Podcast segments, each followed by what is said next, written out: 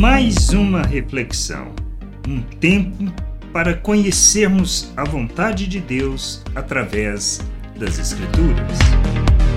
Impossível a purificação. Quando pensamos que nossos sacrifícios são suficientes para a remissão de pecado, estamos equivocados, como podemos ler em Hebreus, no capítulo 10, do versículo 4 ao 7.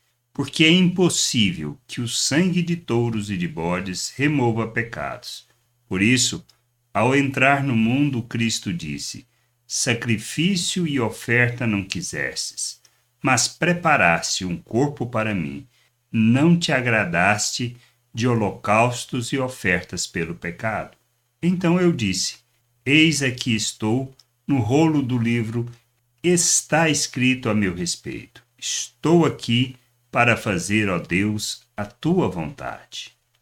Enquanto acharmos que se trata do nosso esforço, da nossa religiosidade ou até mesmo de imposição de regras, permaneceremos na ignorância e alheios, alheios à vontade do Pai.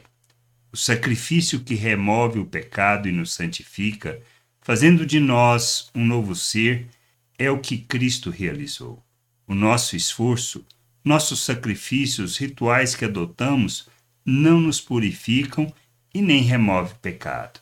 Somente Cristo, como Cordeiro de Deus, que se fez oferta para que houvesse o perdão, a remissão dos pecados e a nossa justificação.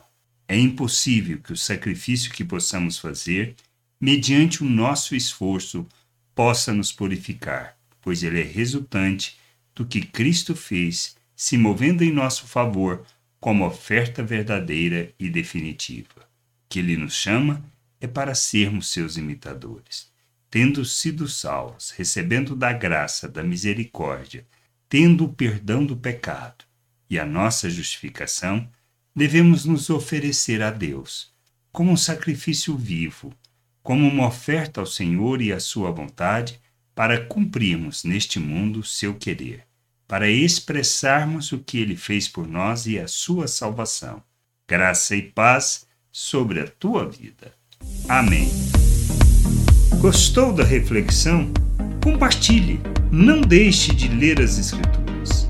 Medite para poder crescer no conhecimento e vontade de nosso Deus e nosso Pai, para que, conhecendo o Senhor, possa o revelar ao mundo.